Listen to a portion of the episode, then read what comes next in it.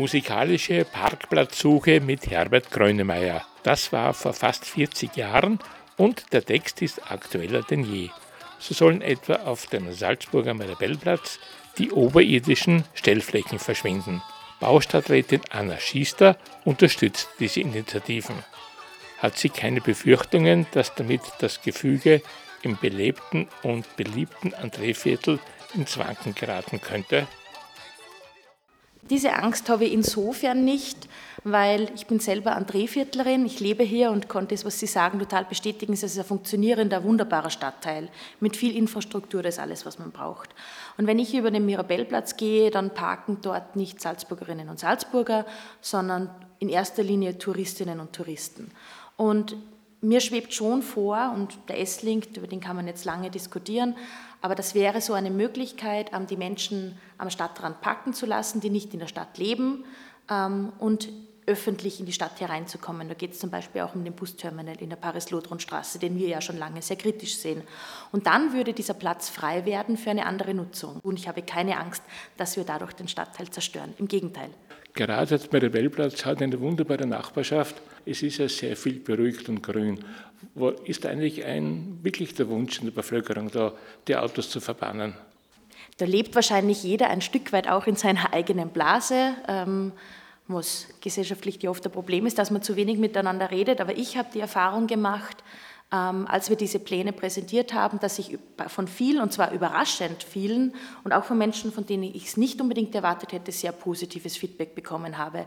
Und gerade dieses auch ähm, für Wirtschaftstreibende dort Platz zu schaffen, mehr Stände zu ermöglichen, ähm, Gastronomiebetriebe auch zu ermöglichen, das hat bei vielen auf Anklang gestoßen.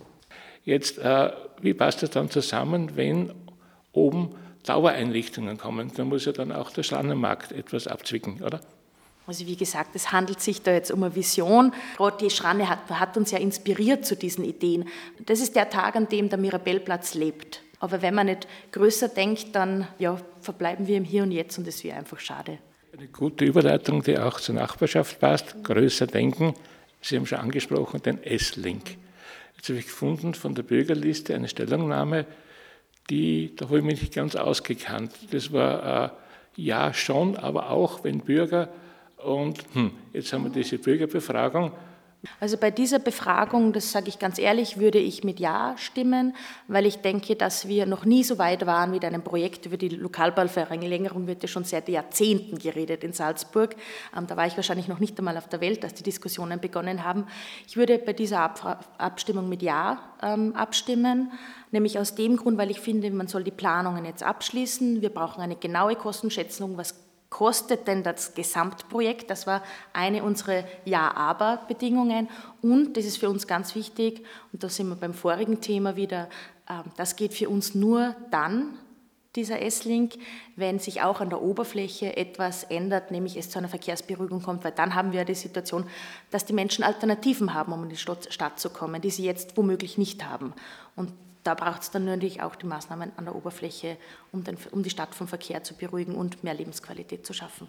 Das würde in der Praxis heißen, ein Schranken nur mit Zufahrt für Anrainer und Lieferanten oder naja, so einfach ist das sicher nicht gelöst, aber man kennt das ja aus anderen Städten wie Italien. Da schwärmt jeder davon, dass die, Auto, dass die Städte autofrei sind und jeder Tourist am Stadtrand parken muss. Ähm, ich glaube, das kann Salzburg auch schaffen. Wo dann genau die Grenze ist und bis wohin die, die Touristinnen und Touristen fahren dürfen, das muss man sich dann anschauen. Aber ähm, mit Park and Ride am Stadtrand und öffentlich rein, ich glaube, für den Tourismus wäre das ähm, leicht machbar. Aber es gibt da Einzugsrichtungen aus mehreren Himmelsrichtungen, besonders aus dem Westen, Stichwort Bayern, bayerische Grenze. Wie sehen Sie diese Problematik? Das ist genau auch einer der Punkte, wo ich sage, der, der Essling kann nicht alle Probleme, die wir in dieser Stadt haben, lösen. Also es braucht immer auch noch den Ausbau des öffentlichen Verkehrs, des O-Busses. Und das ist ja durchaus etwas, was ich bei den Kritikerinnen und Kritikern nachvollziehen kann, dass sie sagen, Kedal-Essling ist kein Zauberstab. Der wird uns jetzt nicht retten und vom Westen her und von anderen Stadtteilen her, ähm, da müssen wir auch auf andere Formen der Mobilität setzen. Und das ist für mich halt ein sowohl als auch. Also wir müssen den öffentlichen Verkehr ohnehin ausbauen in der Stadt. Und ich denke, ähm, wenn die Planungen abgeschlossen sind und alle Fakten auf dem Tisch sind, wird man dann entscheiden, ähm, können wir uns den S-Link leisten.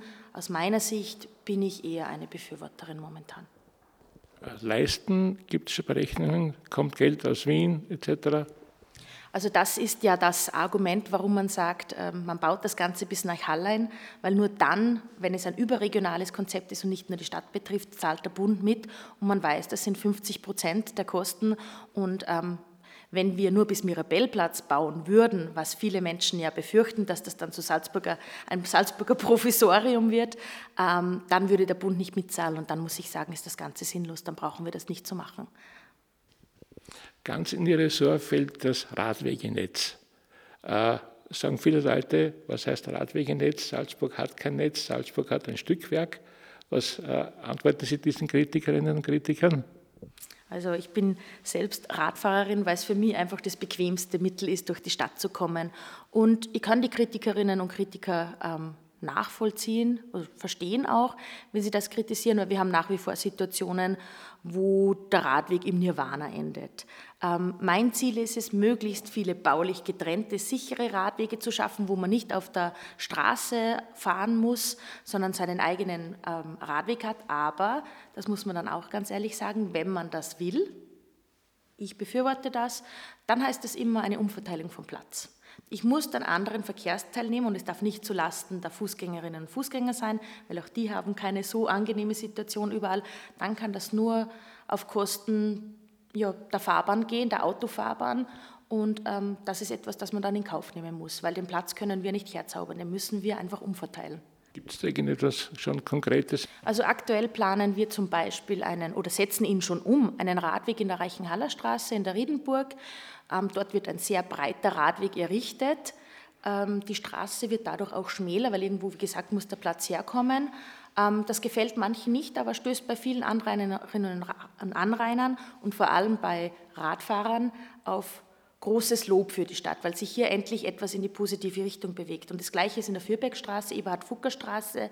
Hier gibt es von der Landesstraßenverwaltung eine Baustelle und da gibt es auch endlich einen baulich getrennten Radweg, ähm, wo man sicher durch diesen sonst sehr engen Schlurf, wo ich auch immer Angst hatte, da durchzufahren mit dem Rad, sicher durchfahren kann in Zukunft. Das sind so Positivbeispiele.